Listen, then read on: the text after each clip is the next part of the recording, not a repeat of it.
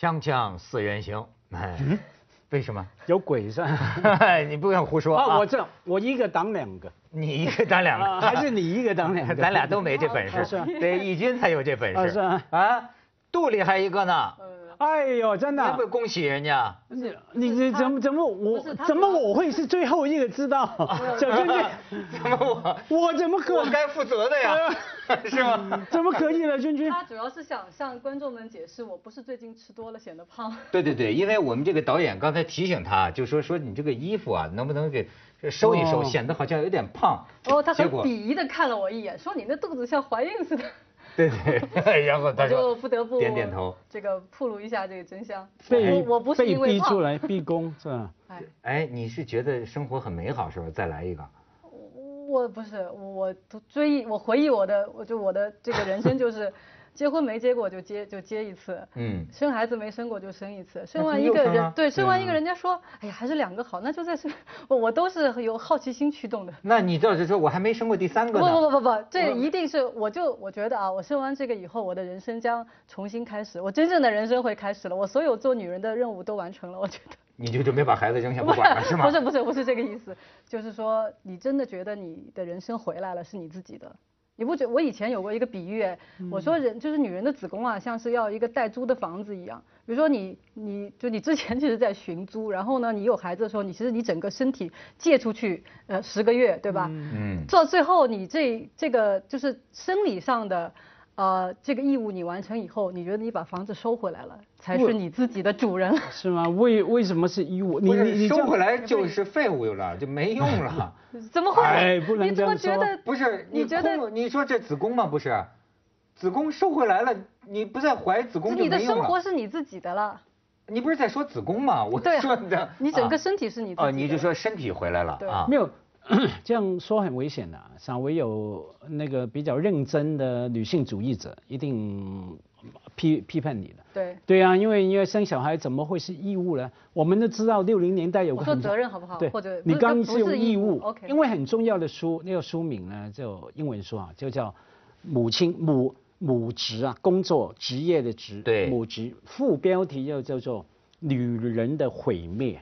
嗯就是女人从小就是身体的结构，还有整个社会，让你感觉生小孩是你的义务，是你的责任，是你的生理上面要我说了，做的事情。我是好奇心驱动，任何我觉得都有自己的选择，你可以嗯选择就你不生孩子，啊但是我经常觉得是你没有生过，你怎么能告诉别人哪条路是更好的？但是当你走上了其中的某一条路，你也没办法再走另一条路，对不对？啊你选择是生和不生，你都没法再回去。没有，不不不一定要生过啊，因为比方说你搞呃呃写呃社会革命理论的人，他可能根本做的理论家就是没有啊，他在这书书房里面，比方说 探讨死亡哲学的人，他也没死过啊。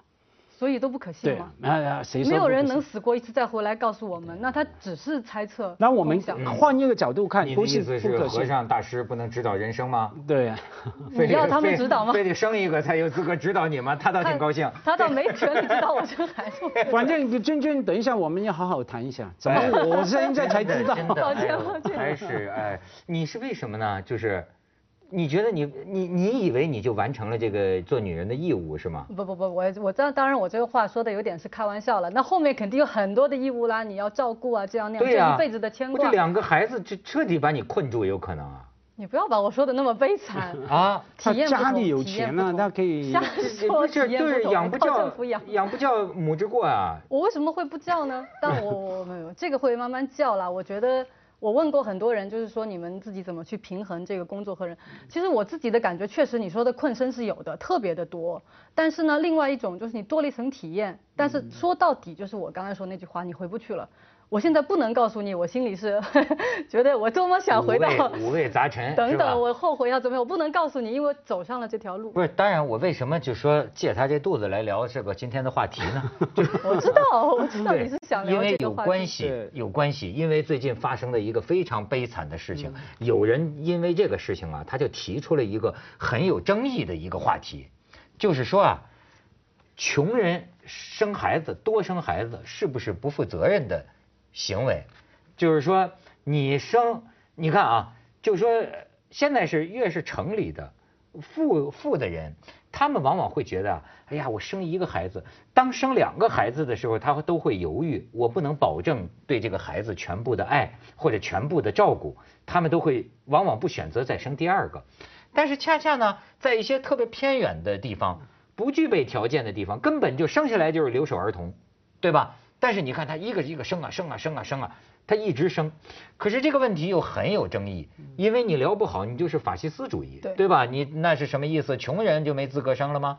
但是你不能不看到这个这个现实，这个现实就是贵州毕节已经第二次了，上一次是五个留守儿童在垃圾箱里闷死了，那这个父母都在外边打工，这个更是父母都这个政府派工作组才找着他父母。就四个孩子，最大的十三岁，最小的五岁，最后也不上学，然后呢，村过学了，原来上过学，呃，他们就就就就不爱上学，而且呢，紧闭大门，呃，村里人敲门他们都不开，然后你知道现在，当然咱中国这时候也挺干嘛的，要咣叽一下子，呃，所在地区的那些官员一律免职，对吧？你可出了这种事情，其实呢，现在有个关键情节，孩子们喝敌敌畏，四个孩子自杀。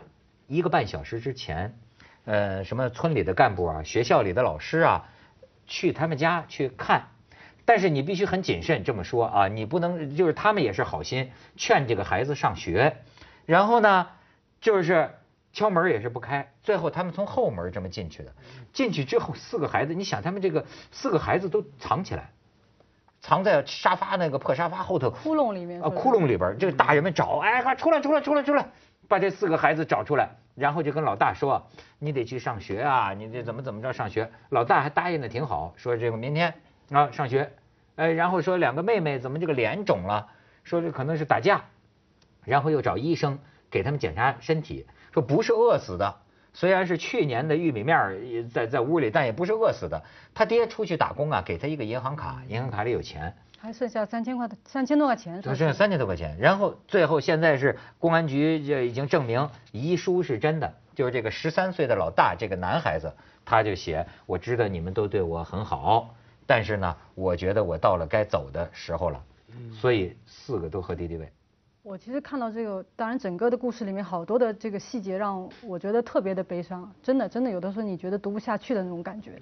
就我要我突我想起有一句话可能不是太合适，但是那个那个木心说的嘛，无情的本质是无知。在这里面我不能说他的父母很无情啊，但是至少肯定你的情和爱给的是不够的，对吧？那无知好像又不是他们个人的无知，他们尽了他们的力，留他想留下钱，他想怎么样？可能他不知道怎么样对这些孩子是更好。但这个这个无知给我的感觉是整个社会的，他在在学校里面。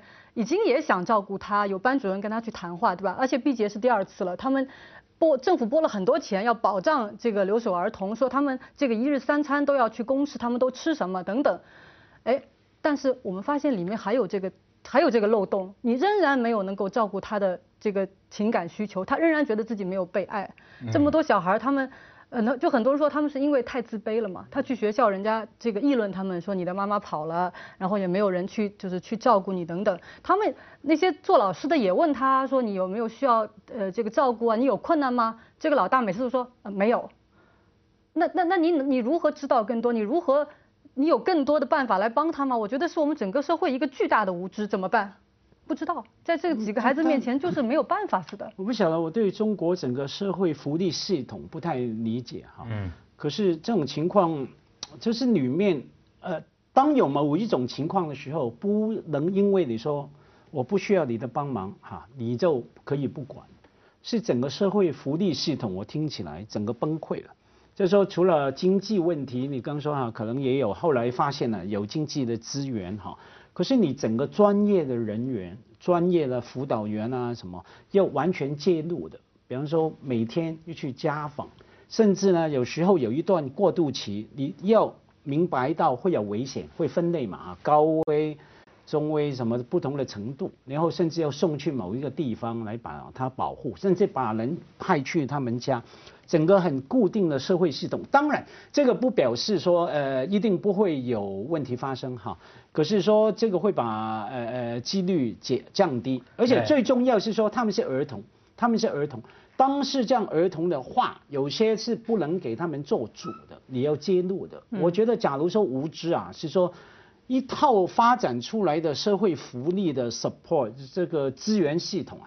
已经很成熟了，在国外很成熟，在台湾很成熟，在香港很成熟，在大陆可能有些城市也成熟。我跟你说，在贵州毕节这个地方，对呀，呃，我也看到很成熟了，在文件上表现得很成熟。对，就是上一次垃圾桶里闷死那五个孩子的时候，毕节这个地方啊就已经说了，就是说每年拿出六千万成立这个留守儿童关爱基金，然后呢人盯人，一个人盯，就是你说的，一个人盯一个人这种关爱。对于这个留守儿童，可是呢，这个是新京报的记者吧，还是那就呃前段时间去采访，才发现，就是在这个五个留守儿童的那个呃呃这个闷死的那个那个那个他们所在的那个村里边，实际上说钱在哪儿呢？村长村支书都说没见过，那么就是说怎么直接这个关心呢？你知道咱们很多问题，为什么要克强总理批示啊？这是。中央是是最英明的，往下一路一路一路一路弄到最后，弄到一村里，他贯彻不下去，落实不了了。我觉得这个家辉刚才讲的那种，就是说有专人去辅导啊，就你说的是香港社会，我觉得能做到这么细致的一个社会，是像香港这样的社会。但是这个在香港，它有很它有其他的呃这个问题啊。毕姐，我今天专门在那个 Google 那个 Map 上面，我就想去看看它到底是一个什么地方啊。我点进去，然后你可以去放大放大放大看嘛。哎呀，那个周围全是山，嗯，就是都都是你看到一你一看就明白了，它是一个怎么样一个地方，全是山，光秃秃的山。对，你知道那就是中国最远的山村，为什么呢？就是贵州什么毕节，然后是七星关区，什么什么祠村儿，它那个村儿是这个七星关区里最远的一个村儿。离这个七星关区的这个这个地方啊，还有一百一十多公里，哎，所以你就说它是最远的。而且有一个反差，就是它那些学校旁边有一个叫做，呃，当地叫什么名字？完了叫国际大酒店，就是在它那些非常偏僻的那个学校旁边有个国际大酒店。我在想象他这个什么是个什么环境？你说。锵锵三人行，广告之后见。咱们也可以看看几张照片，这个这是。你看，这就是他们家好像三层小楼。你想四个孩子，就整天生活在这里头。哎，你我现在想，现在有些九零后的这个大学生，屋里都跟狗窝似的，乱七八糟。你何况是这几个这么小的小孩儿，他们整天就在这个里边生活。你再往下看，还养两头猪。嗯。再你再看，哎，哎，这就是你当地的。这不是他们家。这不是他们家，这当地的一些留守儿童生活的状况。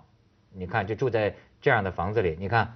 这也是当地的这个留守儿童，这就中国偏远农村呐。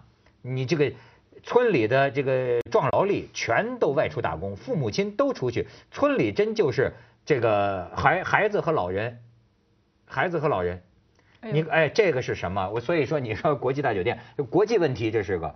巴基斯坦最近一个父亲亲手杀死自己三个女儿，他的理由是什么呢？就是说这个养女儿太费钱。所以，哎，这些虽然是极端案例啊，但是为什么引起人们就是说这个事儿？就是说，人生孩子，你是不是像畜生一样，这个本能的就要生，还是怎么着？就是你不准备负责任，或者你没评估好，你没那金刚钻你甭揽那瓷器活啊，你的条件不够养这么多孩子，为什么要生这么多孩子？没有你说条件吗？因为因为有另外一个说法哈，在我刚说的什么专业辅导等等，听起来是城市的概念哈，由专业的人去做。有另外一个说法，在这样穷的农村里面，其实呃呃住在当地的人，就算是老人啊，然后因为它紧密嘛，它也跑不了，不像大城市小孩可以突然跑掉，跑去打网吧、打电动等等哈。其实。更容易来防止一些悲剧发生哈，只要你真的把这个看重成为问题，当然还是要一些资源呐。所以说，一方面，假如说中央拨钱，那几千万也好，几个亿也好，根本去不了的，看不到钱。那另外一方面，大家也不把这个当做事情哈，那就没办法。假如又有最起码的资源 support，然后又把它当做一个事情。它需要的人力投入了，不是我刚说的那么那么大城市里面哈，要有受过领了牌照的训练的辅导员，不需要的。你整个那些有些有点像人民公社哈，大家老人啊，大家几条村的人聚在一起啊，对小孩来照顾啊等等。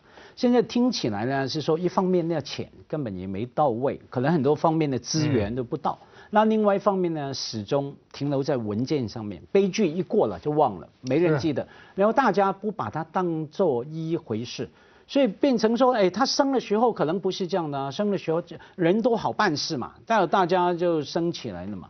后来人呐，到了一个危机的时候很难讲。你说的巴基斯坦那事，倒让我想起前几天吧，前一个礼拜吧，台湾呢，呃，发生一个事情，在一个树林里面，一棵两棵树下面，一棵树下面找到两个骨白骨，两副白骨。是谁的呢？原来是六年前啊，还是九年前，在中南部发生一个案案件，一个房子里面五个小孩被杀了，五个兄弟姐妹被杀。在哪里？啊，台湾的中南部。可是呢，五个小孩的父母亲不见了，失踪了，这完全成为悬案了。就是到底是有人进去杀他们那些全家灭门呢，还是父母亲？自己杀了，然后再自杀呢？有不同的说法。后来当然在台湾也引起其他的故事，包括了那些警察要破案，曾经有警察进去那房子的住哈，因为死了五个小孩了嘛，空房子他进去住，躺在那边，然后晚上叫小孩来报梦，他说：“哎，你怎么睡在我的床上面？” 等等等等。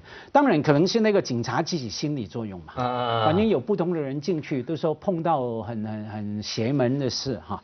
那可是几年来都没办法破案，那现在哎也不确定他爸妈到底活着还是死了，还是杀了小孩逃了。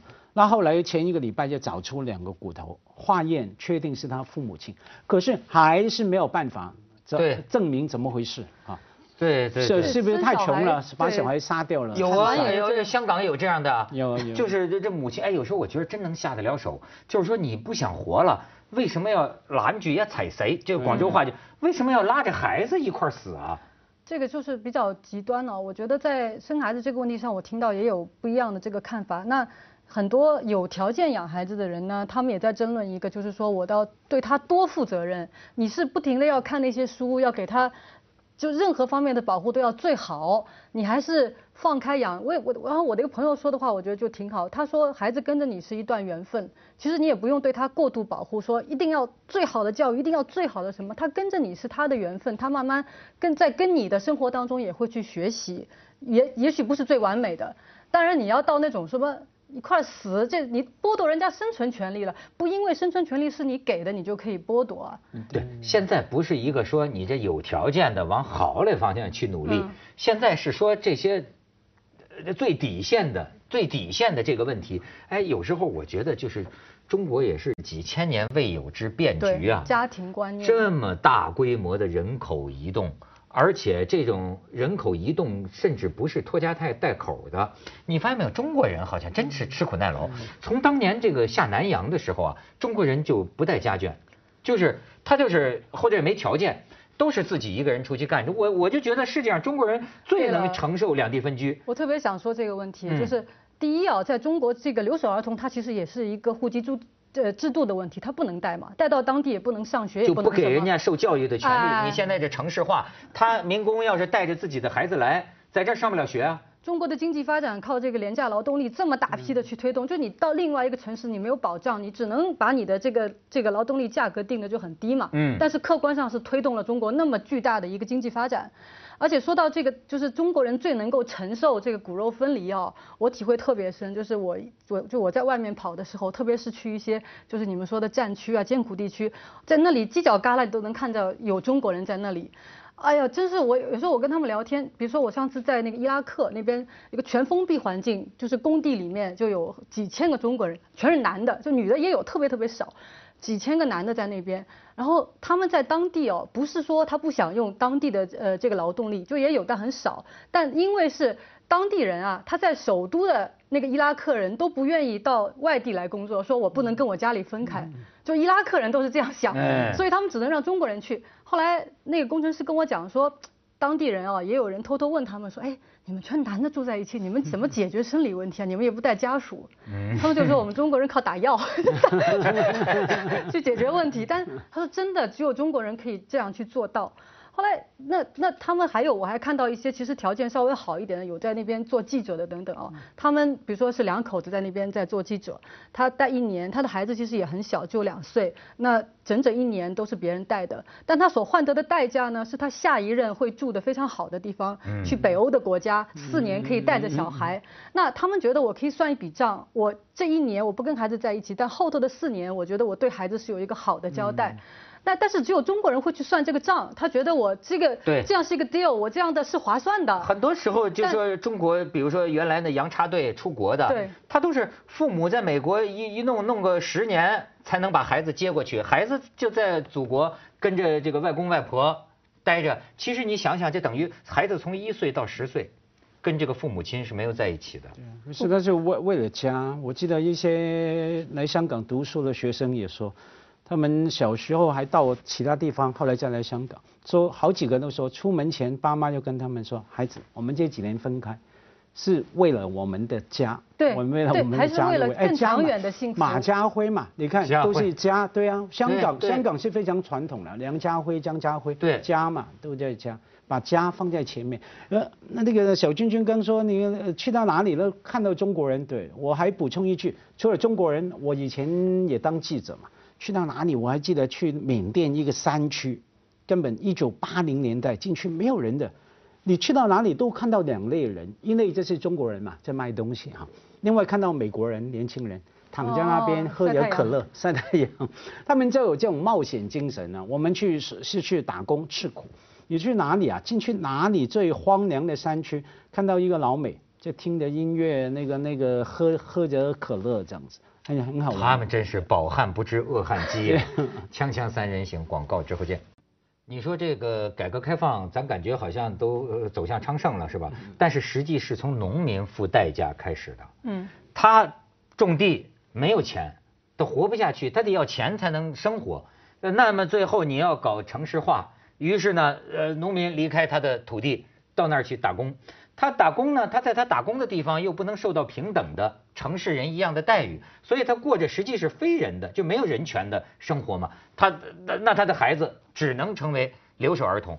那么就是像咱们一开始说的，如果说哎，咱们就是说穷人拥有跟富人平等的生生育权的话，那么就需要对，就需要你这个国家，你得有这个机制。对吧？你不能让他们，你得让这个孩子得到起码的人的一个待遇。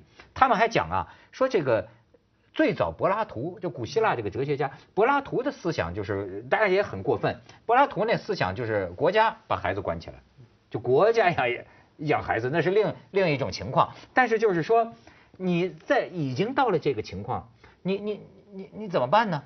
所以这是国家的无知吗？我觉得整个不是，你都到了不能去怪一个人、怪谁的时候，那你整个机制你说好，你国家把孩子都养起来，他也没有这个能力啊。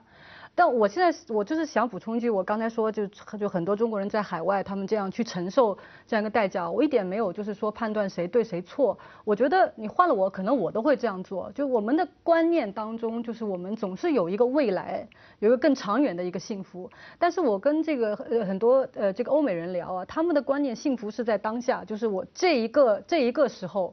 你说你对幸福是在家庭生活，甚至是。我有一次我就记得是我很震撼的一个概念，是在很多年前去参加就是一个派对，然后。呃，有我们有一个那个英文老师嘛，他走的时候就说，哎，今天晚上我过得很愉快。我当时想，今天晚上过得愉快有这么重要吗？我在想，我明天还要去考试啊，我整个晚上都在想这个事情。哎，他们觉得是我这一刻我的欢乐是重要的。哎，这就是我的思想。我过去年轻的时候经常跟女孩说，未来就是无数个今天组成的呀。今天，文涛这种话台词每个人都讲过了。我们干嘛？我的经典台词是说，干嘛为了不可知的明天？而放弃这个这一刻，对，我们可以拥有彼此，对方一定马上投降。那么多人，对对对你们背后有多少这个在留守的儿童？你们，我们认真点好吧？都在当下，不要教坏他肚里的我我啊，在你的小孩。以前没有经历，不用担心。说回那个小君君刚说什么国家的无知啊等等，我会想一个问题啊，就是国家的无知还是个人的无良心呢？因为假如是真的说，哎，经过一些悲剧，好，我。拨资源拨钱上去，国家有资了吧？问题是钱去了哪里？你碰到这里，我就接着为您播出健康新概念假如那个钱根本没有到位的话，或者说到位了，不晓得去了哪里，那不是国家。